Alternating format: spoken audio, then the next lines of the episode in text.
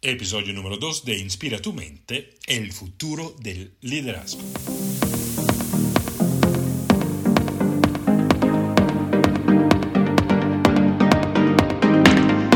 Hola, soy Aldo Cívico, estratega de liderazgo. Trabajo con clientes alrededor del mundo ayudándolos a conectarse y a expresar su eh, potencial de liderazgo y este podcast también tiene este propósito de ayudarlos a través de historias, de tips, de recursos eh, y de ideas, inspiración, de ayudarle a conectarlos con su yo auténtico y expresarlo en el mundo. No hay aventura más grande que esta de encontrar tu yo auténtico, encontrar el coraje, tu propia voz y expresarla en el mundo. Y hoy eh, les tengo una invitada muy especial, alguien que de verdad trabajó muy, muy duramente en su vida para lograr a, a encontrar y a expresar esta voz. Estoy hablando de Ingrid Macker.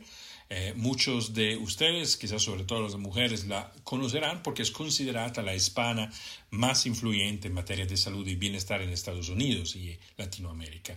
Tiene una hoja de vida muy larga porque es una experta en nutrición holística, ha hecho conferencias a nivel internacional, es una comunicadora social, tres veces campeona de fitness en la categoría de bikini, es autora de varios libros, entre los cuales también ha rescato de tu nuevo eh, yo, eh, irresistible y sana, de gordita a mamacita, que fue uno de sus bestsellers, porque eh, Ingrid tiene un viaje personal a través de, la, fuerza y la salud física, pasando de una persona que era definitivamente sobrepeso y hasta obesa a ser de verdad un físico eh, una encarnación del, del, fitness y de la salud.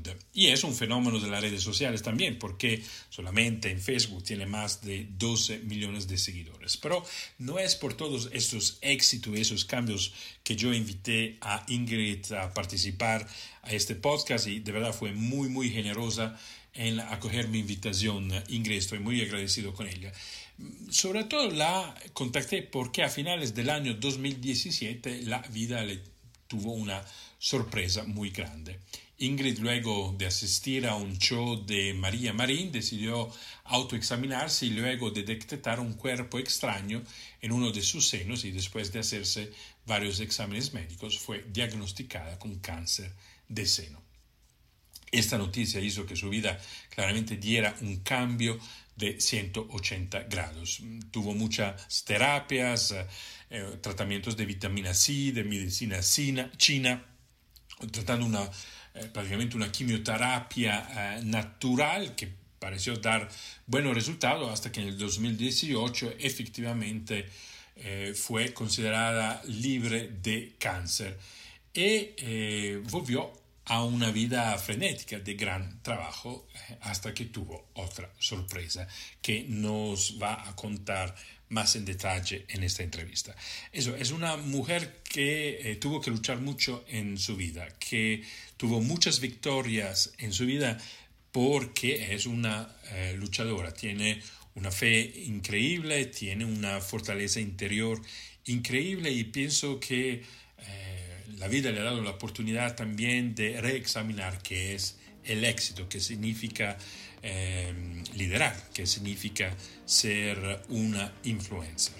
Y entonces vamos a conocer y a descubrir Ingrid que en esta conversación muy abierta, eh, muy íntima, nos cuenta su historia.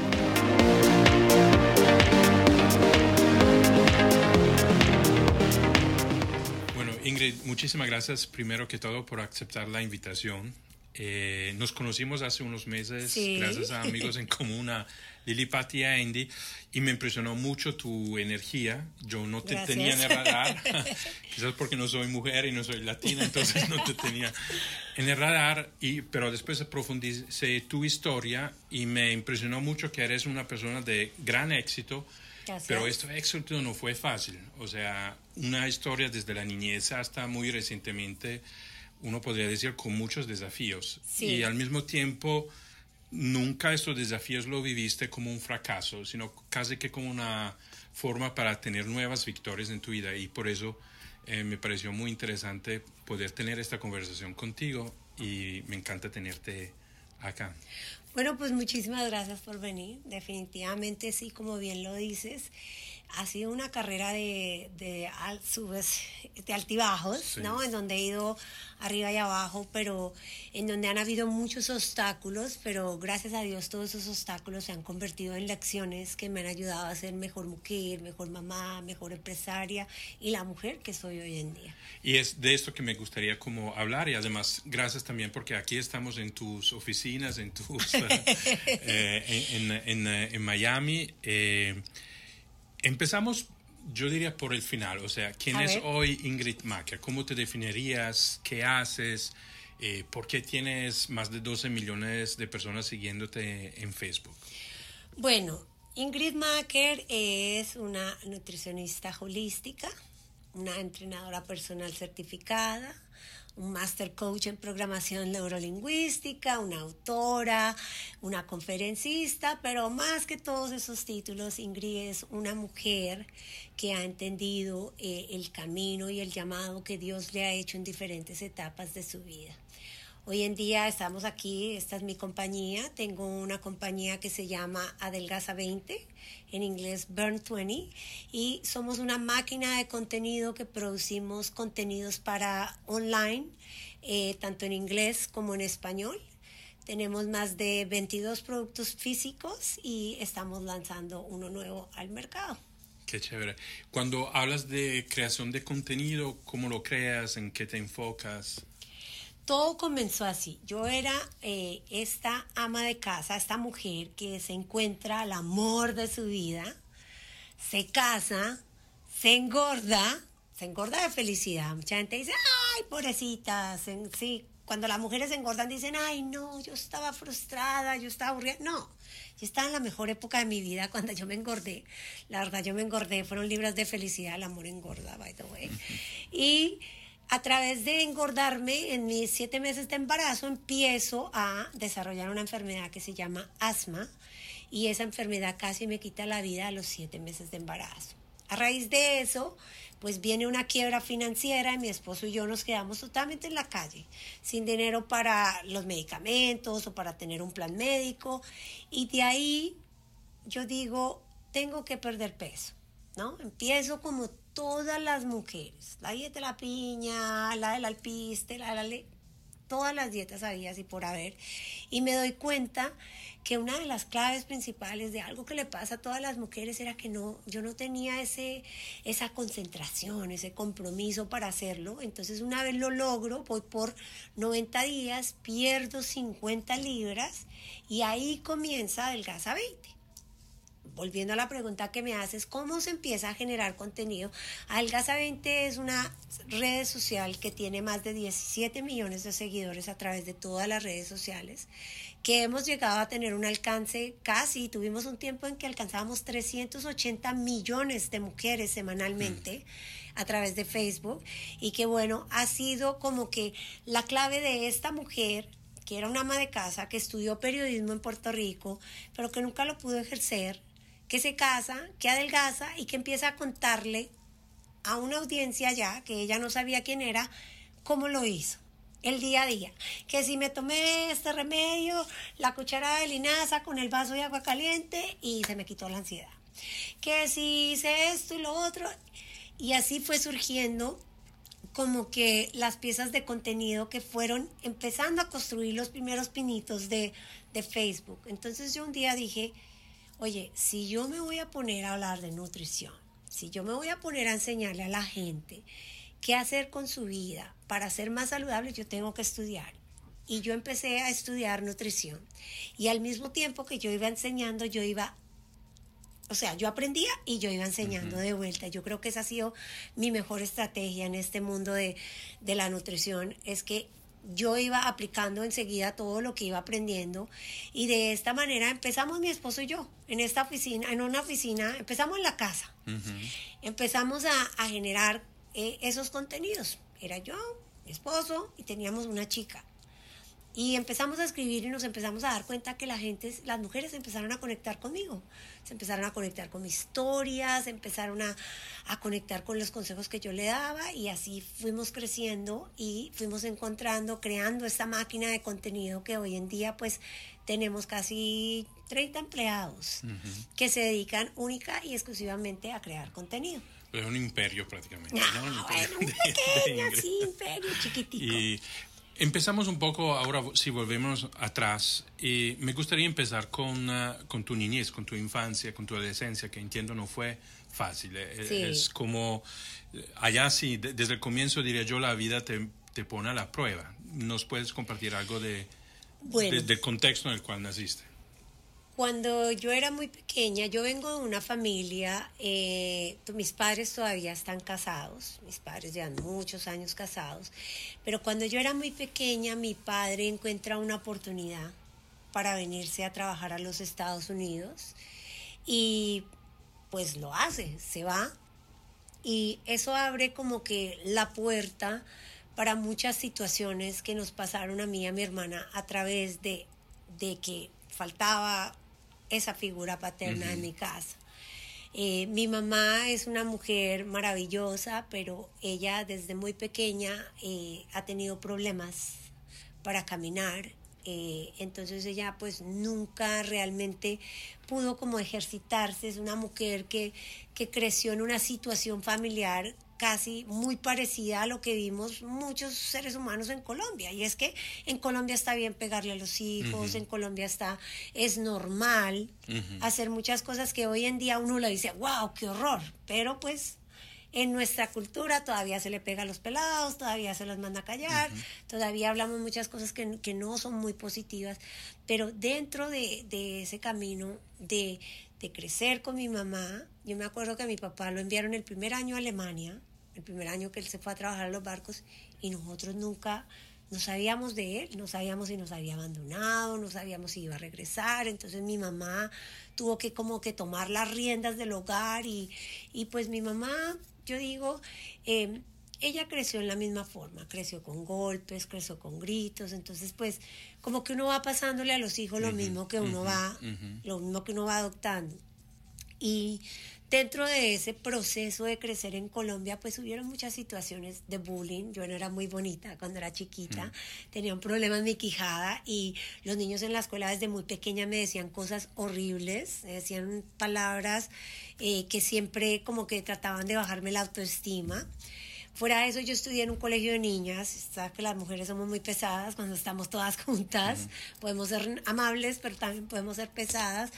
Entonces, crecer con todo ese bullying, un poco de, de violencia en cuanto a muchos golpes, mucha violencia emocional, física y también el hecho de, de, de estar, de mi papá no estar, pues abrió la puerta para que hubiera abuso sexual también. Entonces, pues todas esas cosas como que fueron marcando mi vida, pero de una manera, mucha gente dice, ay, la marcó negativa. Para mí esas cosas me marcaron positivamente, porque esas lecciones me enseñaron, yo me acuerdo cuando era chiquita había una película que a mí me encantaba, La Mochila Azul, no sé si la viste, No, la de no vi, Pedrito no. Fernández. En esa película había una niña que se miraba al espejo, ella quería ser actriz y yo decía, ay, cuando yo crezca yo voy a ser igual que ella, pero pues nada, yo crecí y me fui de Colombia muy joven, a los 19 años, la verdad. Yo me fui de Colombia ya cansada un poco de, de, de toda la violencia, porque está la época de Pablo Escobar, está la época de las bombas, eh, de vivir en un país. Yo me acuerdo que yo iba a la universidad y, y había niñas muy bonitas en la universidad y de momento estaban en el periódico El Espacio, que las habían matado. Entonces, yo que como que cuando encontré esa primera oportunidad de irme de Colombia, me fui. Y me vine a los Estados Unidos, me fui a Puerto Rico, fue mi primera parada, y allí estudié comunicación social y periodismo. La verdad es que yo nunca pude ejercerlo, a pesar de que yo estudié con personas muy famosas que están ahorita o que estuvieron ahorita en la industria aquí en los Estados Unidos, en los principales eh, canales de televisión, pues yo me veía frustrado ese sueño. Yo decía, ah, ese sueño no va, no va a suceder, no va a pasar. Y así fue como llegué aquí a los Estados Unidos en busca del sueño americano. Me casé a los 19 años. Yo dije, necesito arreglar mi estatus porque llegas a este país y no puedes hacer nada. Total. Inclusive en Puerto Rico estamos hablando de hace 26 años atrás, porque yo llegué a los 19 años y tengo 46 años. Era un tiempo donde tú no podías trabajar, tú no podías hacer nada. Si tú no tenías papeles, olvídalo. Entonces eh, era un tiempo, fue un tiempo como que yo decía, bueno, tengo que resolver mis papeles, entonces me casé. Hice lo que hace todo el mundo. Me casé muy joven, desafortunadamente el matrimonio no me duró. Me divorcié a los tres meses, a los tres años de casarme. Y de esa época, imagínate, uno se graduaba de la universidad, yo me gradué laude, con honores. Eso me dio un trabajo de 7 dólares la hora. ¿Quién puede vivir con un trabajo de 7 dólares la hora siendo mamá soltera, teniendo tanta responsabilidad? Entonces yo dije, ya, el sueño de ser artista o estar en la cámara se fue. Y ahí pasé siete años, siete años como madre soltera, siete años en los que hice trabajos buenos y malos, algunos trabajos de los que no digo, wow, no estoy orgullosa de, tener que haber hecho esos trabajos, de los que algún día en mi vida abriré esa puerta para hablar de eso, pero también hice trabajos como le toca a todos los inmigrantes, o sea, con universidad y todo, pero lavaba platos hasta las 3 de la mañana, eh, tenía que lavar baños, trabajé en una pizzería, trabajé en JCPenney como vendedora, trabajé en un lugar donde hacía cafés desde las 5 de la mañana haciendo café hasta la mañana. Yo creo que por eso es que no tomo café, le cogí rabia al café. Pero hice muchos, muchos trabajos que, que, bueno, esos siete años, yo creo que si lo basamos ahora, cuando yo pienso en este momento en mi vida, ¿por qué a mí me dio cáncer? ¿No? Que es algo que vamos a hablar más adelante. Yo digo, es que en esos siete años yo le di muy duro a mi cuerpo. O sea, en esos siete años, tú sabes lo que es no dormir, trabajar seis días de noche, todos los días, a veces trabajaba siete días porque trabajaba por tips. Entonces, si tú no te dejabas de trabajar un día, pues es dinero que no tenías.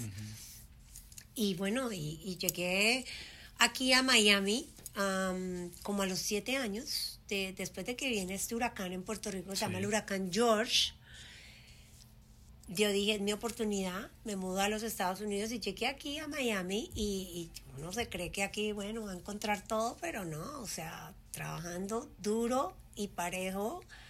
Y, fue un tiempo de, de, de, mucho, yo te diría, sacrificio, de mucho esfuerzo, de no dormir. Llegué a, en la época en que estaba pues la moda de las mujeres bronceadas, los bikinis, hacerse los implantes, mejor dicho, una época en donde los trabajos también no eran los mejores trabajos del mundo, porque si tú trabajabas de noche en un bar, tú tenías que fumar, tenías que tomar, tenías que hacer drogas, tenías que hacer todo para poder estar de pie. Entonces fue una época como de mucha influencia y a la vez una época de mucho aprendizaje. Entonces, cuando, cuando te, te vas de Colombia, de un contexto difícil, familiar, pero también del país en este momento, ¿Era más un escaparse de una situación o tenías un sueño bastante claro que querías lograr o la universidad fue como la excusa para, para escaparse más que todo? Yo creo que yo tenía como un conjunto de cosas.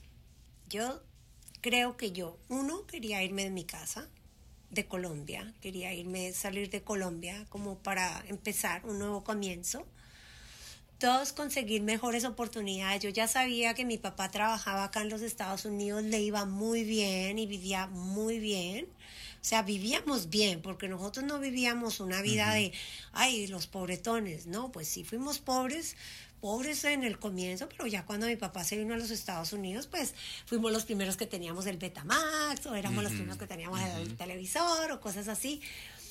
Pero en cierta manera yo creo que fue como, como una búsqueda yo creo que cuando uno crece en una familia en donde tú ves esa figura paterna que es tu padre que, y esa figura materna que es tu madre, que tienen un gran espíritu de ser muy trabajadores, muy independientes, como que a uno se le pega eso. Yo decía, si ellos pudieron hacerlo, yo también puedo hacerlo, de joven, yo puedo hacerlo, yo puedo irme y Sí, al comienzo uno es un poquito ingenuo porque uno piensa que uno va a llegar acá y tiene la casa, el carro, la beca, el perro, todo.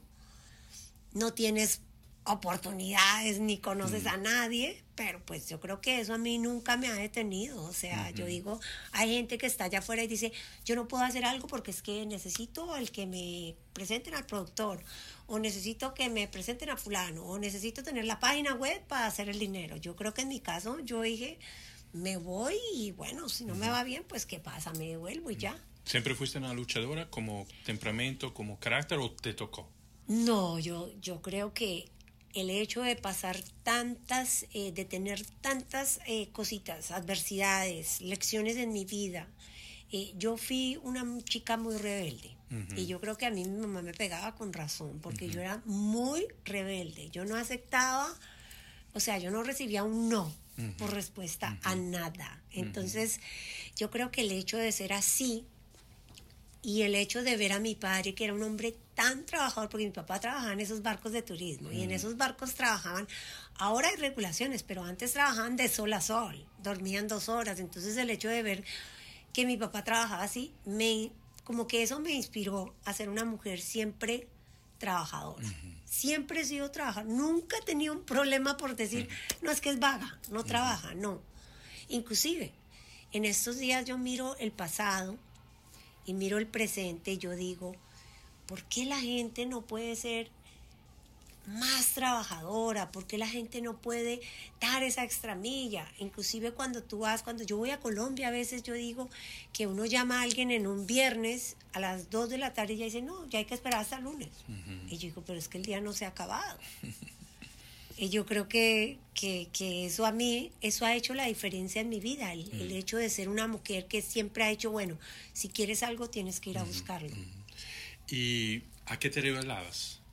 ¿Qué era a que todo, no A todo, a todo. Si mi mamá me decía, lava un plato porque lo tengo que lavar yo, es que yo soy la sirvienta de la casa.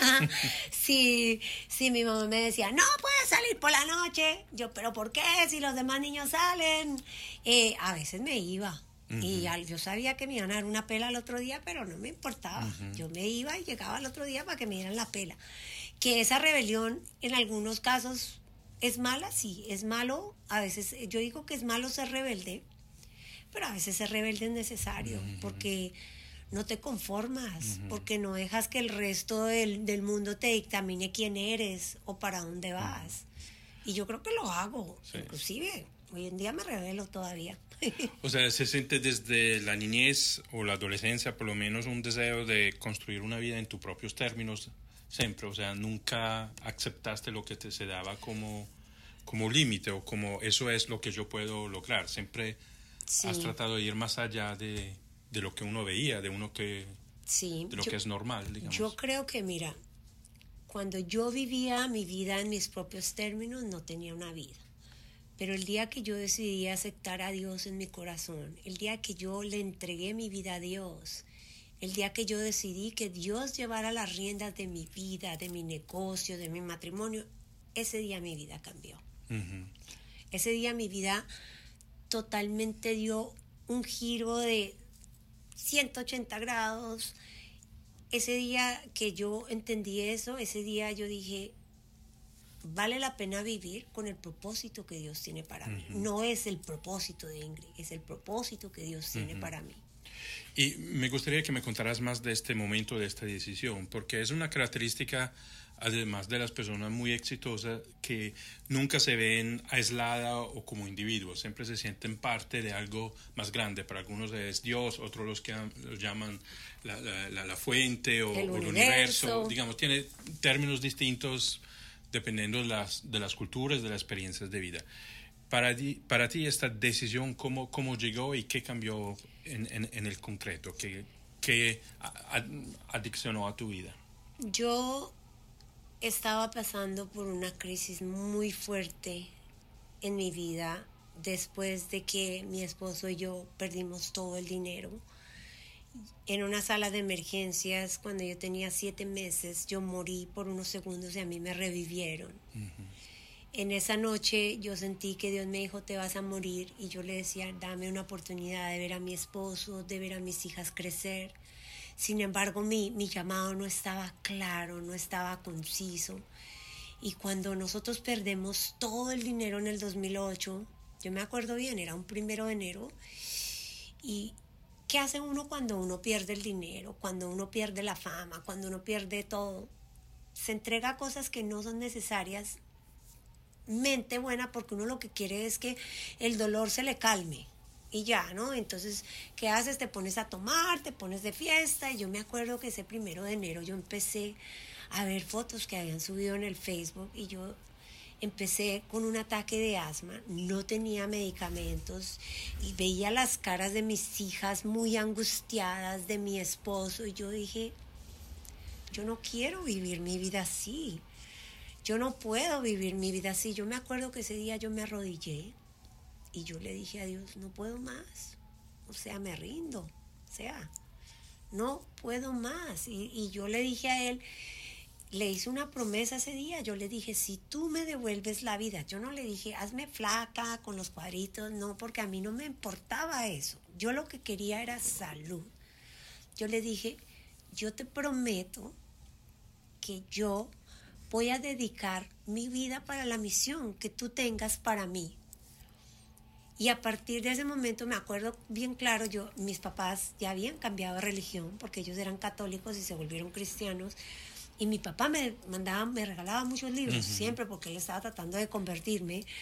Y él me había regalado un libro de Joel Austin, un libro que se llama Tu mejor vida ahora. Y yo me acuerdo que yo cogí ese libro y con ese libro yo fui por esos 90 días. Y ese libro no solamente me reafirmó, porque a través de ese libro yo le entregué mi vida a Dios. Pero ese libro no solamente me reafirmó espiritualmente, sino que ese libro fue como la clave para abrir otras puertas que yo tenía que ver emocionalmente, físicamente. Yo tenía que empezar a darme cuenta que las cosas y los cambios que yo tenía que hacer tenían que venir desde adentro, porque yo ya había tratado muchas veces. Ya yo había contratado un trainer, ya yo había hecho no sé cuántas dietas, ya yo había tratado de comenzar un negocio nuevo, ya había tratado de empezar el negocio del real estate allá en, en, Las Vegas, donde vivíamos. Ya yo había tratado muchas cosas y yo me di cuenta que, que si ese cambio no era real, no venía de adentro, ese cambio no iba a tener ningún significado, no iba a pasar, iba a regresar al punto de partida. Y, y lo más lindo de todo esto es porque Dios es maravilloso, Él, Él nos ama, ¿no? Y no importa cuántas veces nos equivoquemos, pues Él te va mostrando, te va guiando y a través de eso Él me mostró que la misión que él tenía para mí era a través de la nutrición. Y hacía sentido, porque yo vengo de una familia donde todas las mujeres son gorditas, vengo de la cultura del frito, tú lo sabes, la papita frita, el arrocito frito, el arrocito, el platanito, y si a uno le traen ensalada, uno dice, no, llévesela, tráigame más papas, ¿no? Entonces, como que yo siento que en ese primer, e, esa primera instancia, Dios quiso que yo fuera un instrumento para hacerle entender a la gente que a través de los alimentos, de lo que comemos, de lo que bebemos, de cómo actuamos a diario, de la falta de inactividad, pues teníamos que cambiar eso porque somos templo del Espíritu Santo, definitivamente. Y si nuestro templo, que es el cuerpo, no está bien, el espíritu no puede estar bien. Entonces yo creo que en esa primera faceta fue como yo empecé acercarme a Dios. Sin embargo, ha sido un proceso de crecimiento, un proceso de formación, un proceso en el que en el que yo, yo sé, yo lo he podido sentir, Dios quiere llevarme más allá, no es solo la nutricionista, ¿no? la, la, la, más famosa, no. Él ha querido irme transformando y dentro de, ese transforma, de esa transformación han habido desiertos y esos desiertos han sido desiertos dolorosos, desiertos largos, porque muchos dicen, wow, ¿cómo así? En el 2017 yo fui diagnosticada con cáncer de seno y era en el momento donde yo me encontraba en el mejor momento de mi carrera. Había escrito de Gordita Mamacita, que fue un bestseller en Colombia, México, Perú, Estados Unidos iba a sacar mi próximo libro que se llama Irresistible y Sana. Había sacado al rescate de tu nuevo yo y tenía muchas cosas pasando. Me habían dado no sé cuántos premios, nominaciones. Económicamente estaba en el mejor momento de mi carrera y ¡pum! Y a eso llegamos porque es también otra etapa muy, muy importante. Quiero volver pero a este 2008. estás rodillada, eh, lees el libro de Joel Osteen. ¿Cuál es la primera decisión que tomas? La primera decisión que tomé fue de rendirme, de entregarle mi vida a Dios por completo y de hacer cambios.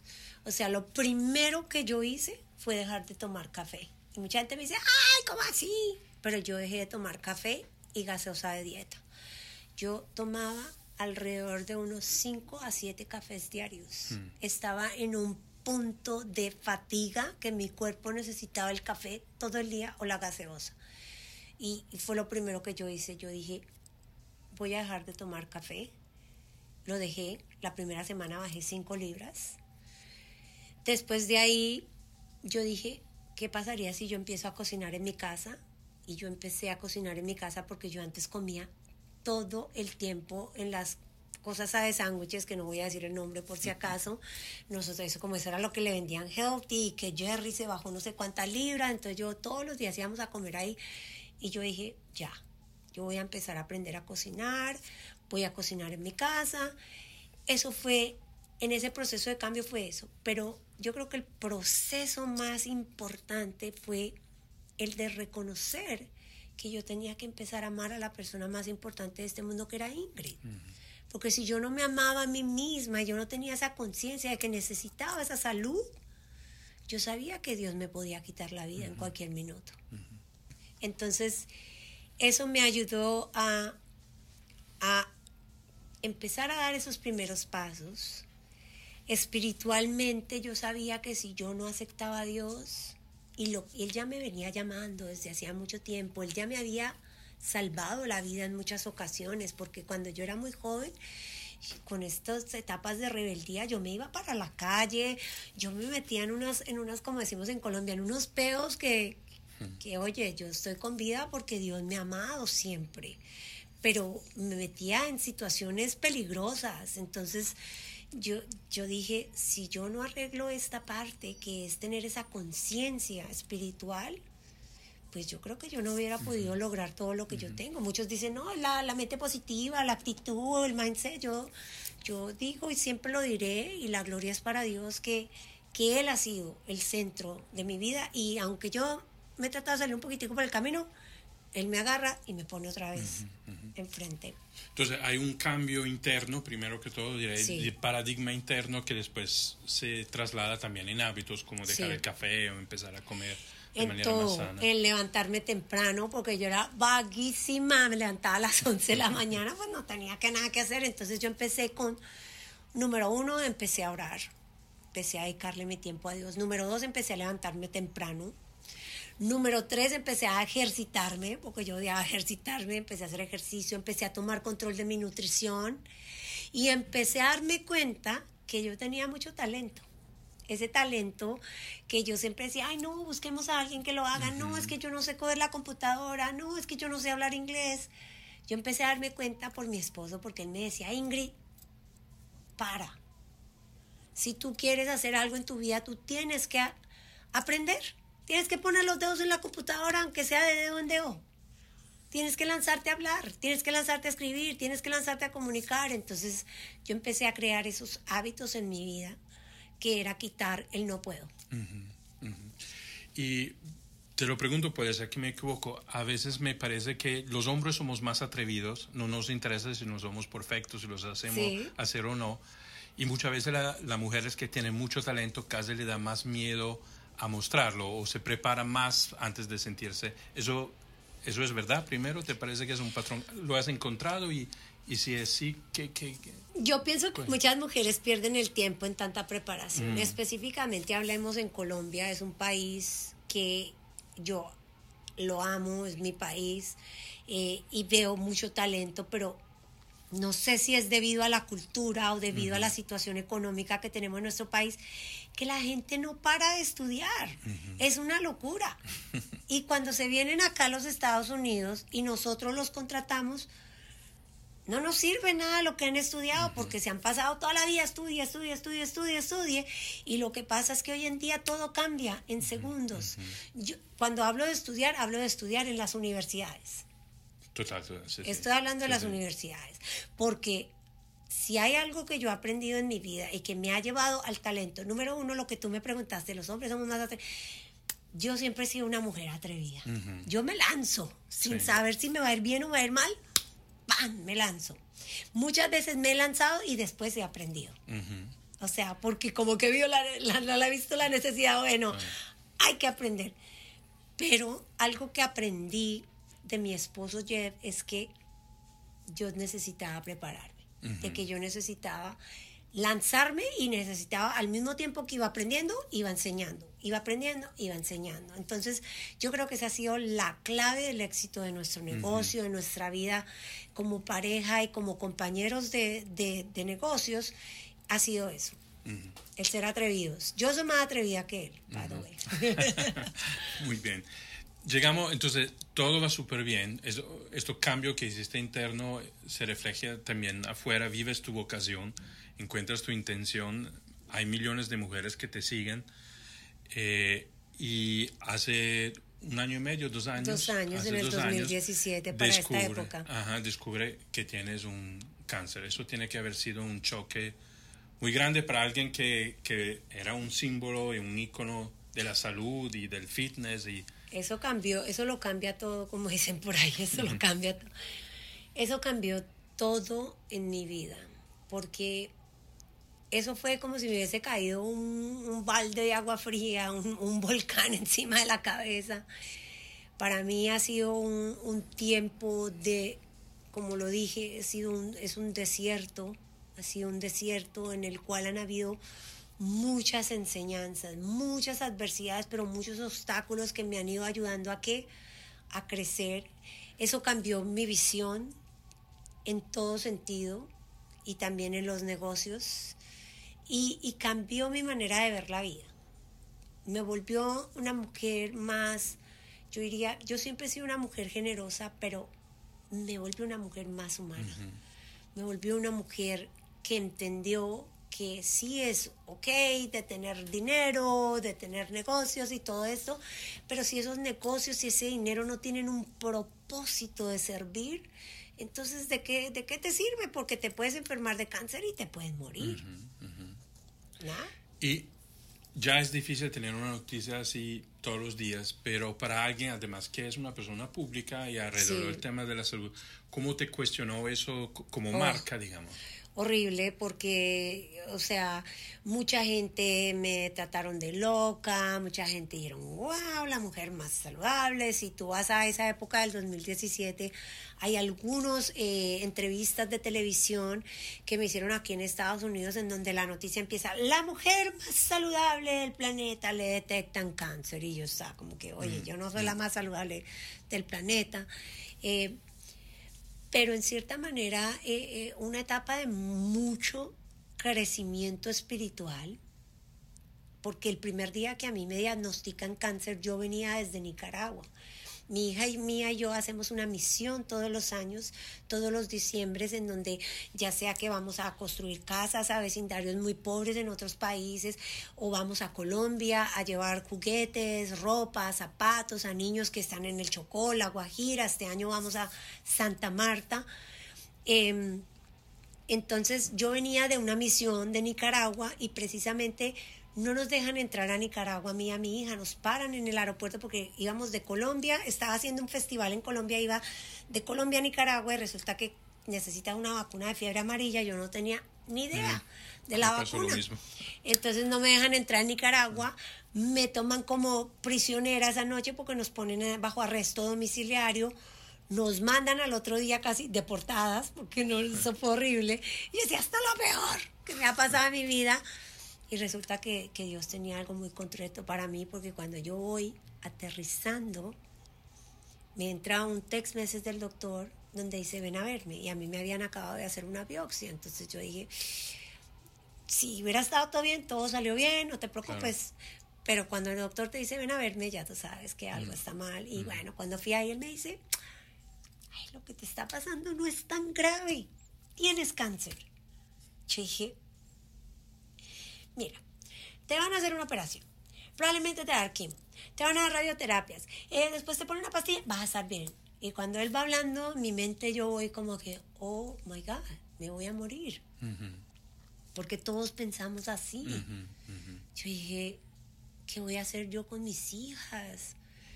Mi mamá, o sea, yo soy la primera mujer en mi familia que tiene cáncer de seno, o sea, yo, yo no entendía. Ese día para mí fue un día tenaz.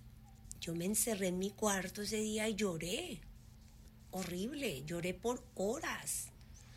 Y, y le reclamé a Dios y le dije, ¿por qué me haces esto si yo te he servido todos estos años? Y lloré lloré y Dios en la noche me dijo, ¿para qué? Fue la palabra que llegó a mi mente. Entonces, yo al otro día me levanté, yo ese día me sequé las lágrimas, yo dije, ¿sabes qué? Yo no voy a ser una víctima, yo me voy a aportar como la mujer que yo soy, una mujer victoriosa, y yo sé que Dios me va a entregar la victoria algún día. Y ese día yo dije, ¿qué yo puedo hacer en mi vida? Yo necesito servir más, yo necesito dar más, yo necesito realmente en ese momento yo entendí que a veces cuando mi esposo me dice, Ingrid, eh, estamos en venta, promociona tus productos. Y yo, ay no, qué pena, o ay no, no quiero sonar vendedora, ay no, pero yo ese día entendí que si yo no tenía un ingreso económico, yo no puedo ayudar al mundo, no puedo hacer las cosas y las obras que hago, entonces yo ese día le decía, Señor, yo necesito servir más, yo necesito dar más, porque ¿qué pasa si yo me muero en unos meses, en un año, y yo me voy y yo no he construido la casa hogar que quiero construir en Medellín. Yo no he construido la escuela que vamos a construir en Santa Marta. Yo no he ayudado a más mujeres a llevar este proceso de cáncer. Yo no he contribuido lo suficiente, no he servido lo suficiente. Entonces, en ese momento también entré en un periodo de mucha confusión porque tú sabes, tú vas al oncólogo, el oncólogo, ellos, yo digo que los doctores ellos tienen un trabajo muy especial y es que ellos pues te dan un diagnóstico y ellos saben cómo aminorar los síntomas, pero muchos de ellos no tienen ni educación en nutrición, ellos no han cogido cursos en nutrición, ellos no creen en la medicina alternativa para nada.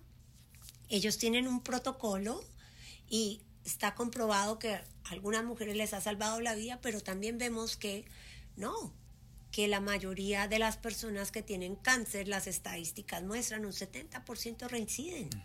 Y mueren. De hecho, ¿tú qué decisión tomas? O sea, te pones a estudiar, entiendo que... Me puse a estudiar.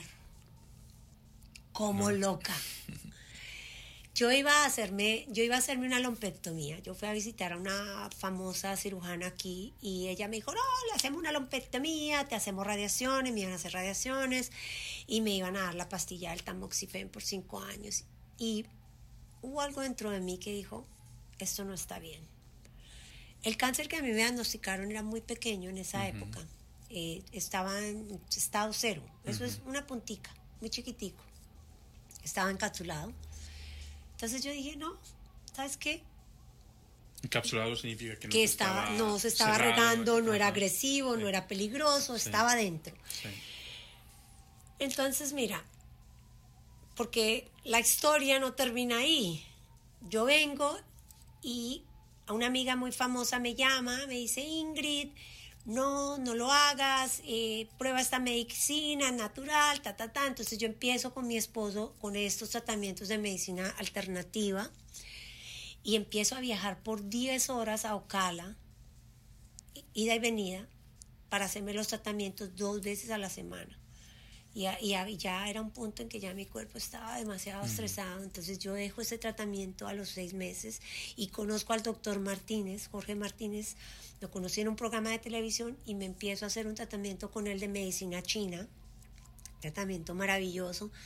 Cuando él me hizo el PET scan, él descubrió que yo ya tenía otro tumor al lado, o sea que se me estaba formando otro tumorcito pequeño, entonces él viene, me hace el tratamiento, se me va el tumor pequeño y me empieza a reducir el otro tumor que tenía pequeñito. Y en diciembre me dicen ya me salen las pruebas limpias. En diciembre el año pasado me salió que ya no tenía rastros de cáncer. Y yo dije, wow, ya me salvé, yo fui a una iglesia, yo di testimonio, yo estaba segura que era así. Pero como todas las personas, y ojalá que las personas que estén viendo esto, pues tengan claro esto, el cáncer es una pelea para toda la vida. Mm. Es algo que una vez te lo diagnostican, tú tienes que tener la conciencia de que hay que vivir una vida para siempre en defensa. Sí, con la conciencia y la convicción de que Dios va a estar ahí, pero si tú no haces eh, lo que es para cuidar tu templo, el cáncer va a regresar. Y entonces, bueno, yo, yo estaba haciendo una dieta vegana. Eh, hice una, vega- una dieta vegana, una dieta cruda y vegana, yo usé todas mis herramientas y por un lado el cáncer se había ido, pero por otro lado tenía deficiencias en todo mi cuerpo de vitaminas, de minerales, pero una cosa brutal. Habían días en que yo no podía levantarme de la cama. O sea, mi cuerpo físicamente no estaba hecho, diseñado para ser vegana, vegetariana. Entonces mucha gente dice, ay, vio, eh, entonces la medicina alternativa funciona o no funciona.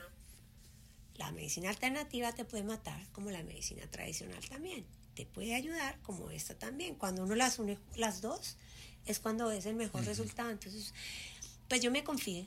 Me dije, ah, ya se me fue el cáncer, ya yo puedo empezar a tener mi vida normal. Empecé a viajar, empecé a trabajar, empecé a tener, porque te fijaste ahora cuando llegaste, yo estaba haciendo, ya yo hice un video de YouTube, ya yo hice dos live videos, ahora estoy contigo, después de, te- después de que termine contigo, tengo otro live. Mi vida es agitada, a mí me encanta la adrenalina. Yo soy una mujer que si a mí me dejan en la casa, me muero. Entonces dije, ah, me confié. Entonces empecé a darme algunas libertades. Yo tomaba, llevaba sin tomar alcohol como un año más. Empecé a tomarme que sea un vino de vez en cuando, empecé a, viajar, a comer de vez en cuando. Y resulta ser que el pasado julio yo fui a visitar y yo empecé a tener unos problemas muy serios en mi espalda, empecé a tener como un ardor, me dolían las articulaciones, me dolían los dedos, otra vez la fatiga, no me sentía bien y ya yo estaba comiendo proteína animal porque el médico me obligó a comer proteína animal, me dijo, o comes proteína animal o te vas a morir. Entonces yo dije, no, bueno, yo tengo que vivir porque Dios no quiere que yo sea muerta.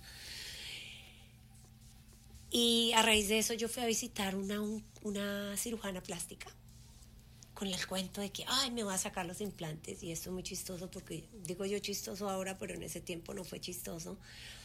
Yo hice un video live, lo que hablabas de ser atrevida. Sí, ¿Ves? Yo sí, me atrevo antes de investigar. Entonces yo, ay, me lancé en ese video live, me voy a sacar los implantes porque creo que tengo la enfermedad de los implantes y no sé qué, y ta, ta, ta. Y me fui a visitar a esa cirujana después de ahí y ella me dice, yo no creo que sean los implantes, Ingrid, yo creo que tú tienes cáncer. Mm. Y yo le dije, no, ¿cómo va a ser? doc?" Ella no podía creer que yo no había ido a ver a un oncólogo en un año y medio. Y yo dije, ¿para qué? Si me va a matar, ¿para qué yo voy a ir? Y ella me dijo, mira, yo te saco los implantes, hacemos lo que tú quieras, pero lo tengo que hacer de la mano de un oncólogo. Vamos a sacarte el tumor que tienes ahí, puede ser que sea una calcificación, una fibrosis que se puso grande.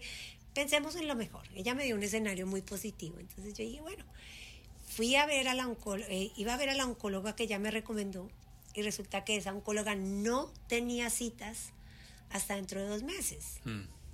Y yo dije, ah, bueno, ya, no se dio, pero sin embargo ese día yo le dije, Señor, que sea a tu disposición. Yo le dije a la, a la enfermera, le dije, si se abre algo, llámame. No vas a creer, a los 10 minutos sonó el teléfono. Se abre una cita para mañana, a las 9 de la mañana. Yo dije, ¿qué? Es en una oficina lejísima. Yo dije, yo voy. Bueno, el cuento corto fue que a mí me hicieron el MRI y en el MRI mostró que el tumor había crecido el doble. Yo tenía 2.5. Esta oncóloga me dijo, Ingrid, si esto crece un poquito más, la cosa se complica. Así que yo te aconsejo que te hagas una mastectomía. Y yo le dije a ella, ok, pero ¿qué pasa si yo me saco un seno? Ella me dijo, la posibilidad es que tienes de que te regresen el segundo es alta, porque yo soy estrógeno positivo. Ella me dijo, ya, quítate ese dolor de cabeza. Ya sé que no vas a hacer quimo, ya sé que no quieres radiaciones porque al principio me iban a hacer una lompectomía, eso es lo que hacen, te empiezan a cortar por pedacitos y si te sacan el tumor, te meten una radiación que los los efectos secundarios de eso son tenaz. Te ponen una pastilla que se llama tamoxifen, que incrementa un 40% que te regrese el cáncer y más Mm. agresivo cuando te la paras de tomar. Entonces yo dije, de una. Yo le pedí a Dios ese día y, y bueno, me hicieron una mastectomía doble hace tres meses atrás, Mm. el día 28 de agosto. Gracias al Señor, Dios lo fue poniendo todo bravo, bravo, así, chun, chun, chun. Me hicieron esa, esa mastectomía, me dijeron, mira, el escenario puede ser que pierdas tus areolas, Puede ser que la piel se muera y te tengamos que poner expansores. No te podemos dejar sin implantes, porque no tenía grasa en ningún parte de mi cuerpo para hacerme como dejarme plana. Para la gente que no sabe qué es eso, es que le sacan a uno para rellenar aquí en los senos, te sacan de la barriga, lo sacan de la espalda. Y yo no tenía grasa. La doctora me dijo, tú no tienes grasa por ningún lado. Hay que poner expansores. Entonces, bueno, pero Dios es maravilloso maravilloso porque él obró todo. Mira, la piel no se me murió.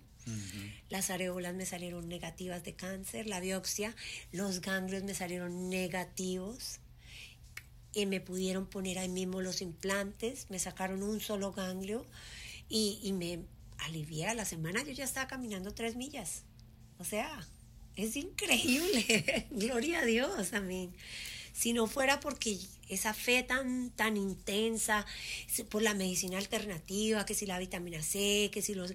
Si no fuera la combinación de todas esas cosas, probablemente yo estaría muerta hoy. ¿Qué, qué sacas de todas estas experiencias que te tocaron difíciles, duras, eh, que te pasan a menudo? ¿Qué, qué, cuál es el aprendizaje que, que sacas hoy? Yo aprendí algo muy importante con el cáncer y es esta palabra, flexibilidad. No podemos ser, ah, no, porque yo antes era muy estricta, muy rígida, no, no voy a hacer esto, no, no voy a hacer lo otro. Y Dios me fue mostrando que tenía que ser más flexible, que tenía que escuchar, que tenía que ser más flexible y que definitivamente no le podía servir a él y servir a otros. No podía irme al universo, a las estaciones, a la brújula. Entonces yo creo que el aprendizaje más grande con todo esto es que como seres humanos a veces nos volvemos inflexibles. Tenemos una vida donde somos rígidos y tenemos que aprender a ser flexibles. Eso por un lado. Y número dos, perdón, perdonar. Yo creo que el poder tener la valentía para decirle a alguien, mira, me equivoqué, o escribirle cartas a la gente que algún día hablaste mal de ellas, o pedirle disculpas a alguien que quizás no lo hiciste sentir bien. El perdón creo que lo ha sido la herramienta fundamental y lo sabemos ya que científicamente las emociones están ligadas a diferentes tipos de cáncer. Entonces el hecho de, de perdonar, de ser flexible, y de tener un nuevo, siempre, siempre, siempre un nuevo comienzo, una buena actitud, la positividad. Yo creo que a mí, a pesar de que cuando yo anuncié que, que tenía, que me iba a hacer la doble mastectomía y la gente muy linda me apoyó con una foto y tal, después me empezaron a criticar, me empezaron a decir, ay, le pasó la mastectomía por un bosque, eres un mal ejemplo, eres una loca, eso. El hecho de, de aprender a, a no resentirte con las cosas que escuchas, sino que entender que la gente que te critica a veces te critica porque están viviendo una situación dura en su vida y te puedes poner en los pantalones, en los zapatos de ellos. Yo creo que esa ha sido la enseñanza principal. Y no compararme, porque sí, a veces hay muchos momentos de nuestra vida donde hay gente que hace lo mismo que nosotros hacemos y esa comparación no nos deja avanzar nos quita las bendiciones, nos quita los talentos, porque nos enfocamos demasiado en lo que otros hacen y no nos damos cuenta que tenemos el talento suficiente para surgir en otras áreas de nuestra vida.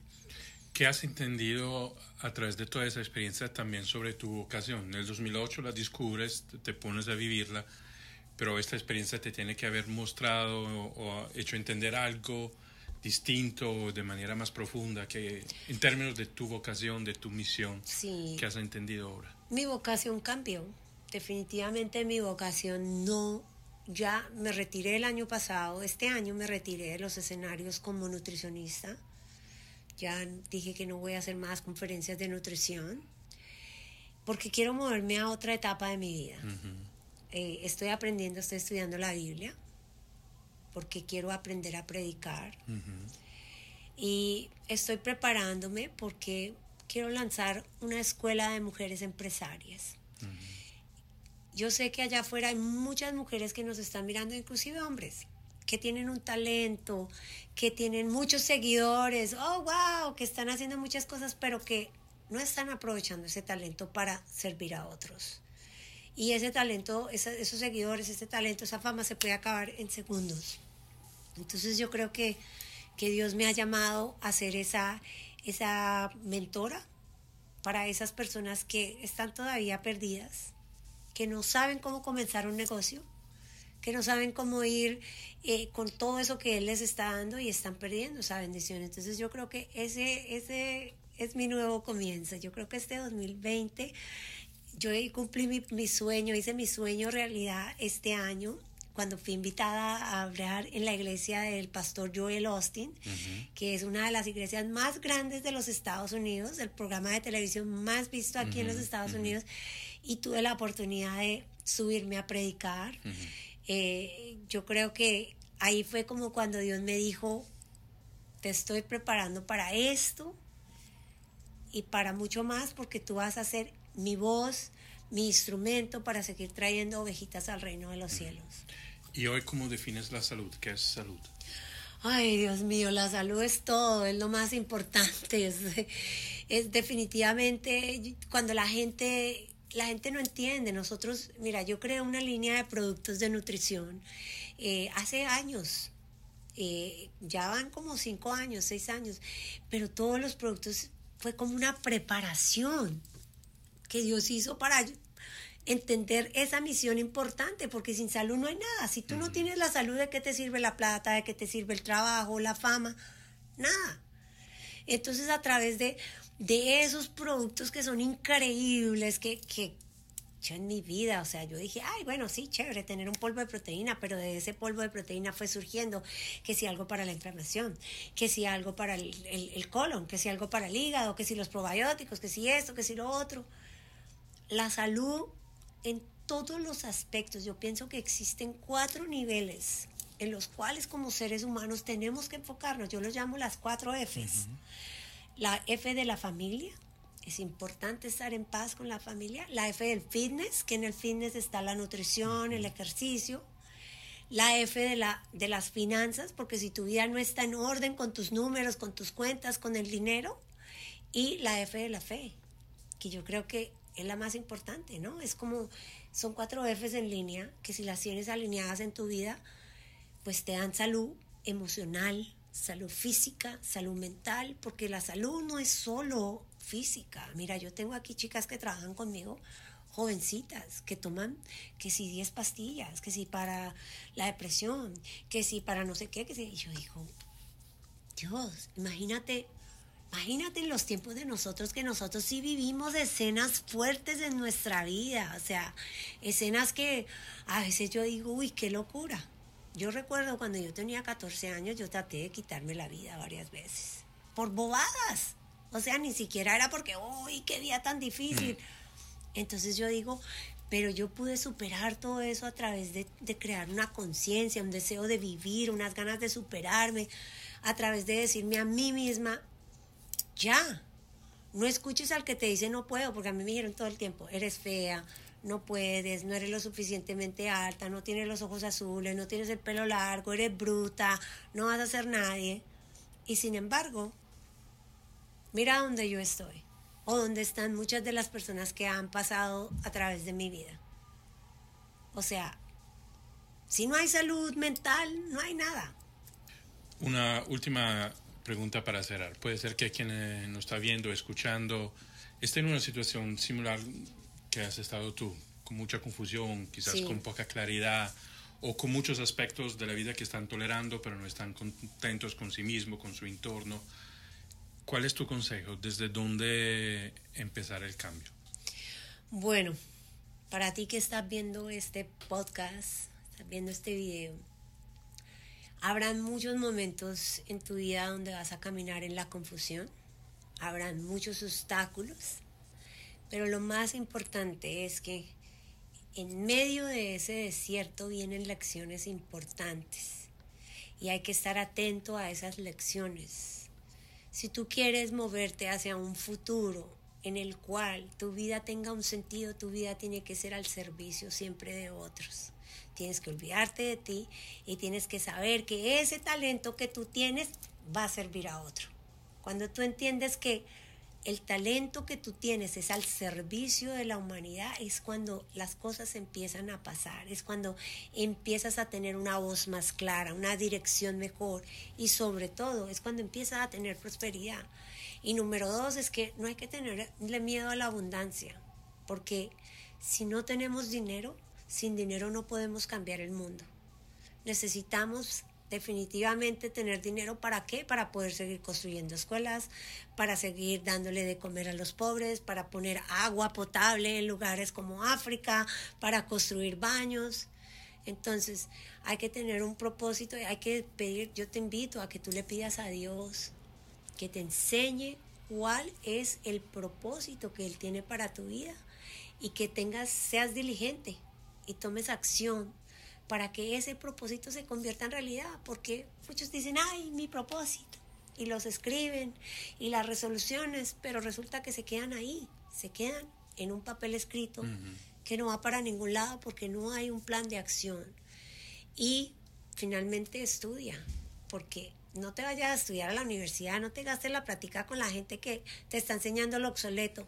Estudia con la gente que está en el cualquiera que sea el lugar donde tú estés trabajando, que está más out en marketing, en mercadeo, en publicidad, en televisión. Hay muchos cursos en el internet que son maravillosos, que te pueden ayudar cada día a estar en lo que está pasando, en lo que está el mundo se está moviendo y te puede ayudar a generar esos ingresos que tú necesitas y esa vida con propósito, que es lo más importante. Ingrid, muchísimas gracias por tu tiempo, pero sobre todo por tus enseñanzas y tu sabiduría hoy con nosotros. No, gracias a ti. Chao.